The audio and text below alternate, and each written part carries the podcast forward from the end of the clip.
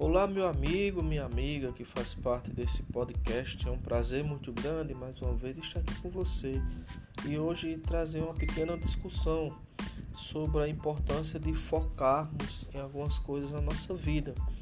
Não podemos nos dar o luxo de simplesmente achar que a vida deve ser como se fosse uma bola de neve, quem chega determina, quem chega fala e de repente nós ficamos num posto que não temos às vezes coragem de abrir a boca, de dizer um não, de dar prioridades, e ter o nosso lugarzinho na nossa casa e de focar nos verdadeiros resultados que nós precisamos.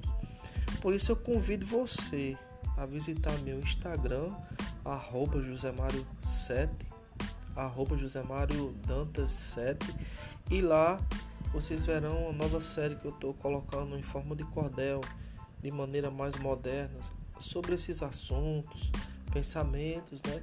E tem um que eu coloquei hoje, é o Foco em 7, bem interessante, que fala justamente desse tipo de assunto que nós estamos mencionando aqui.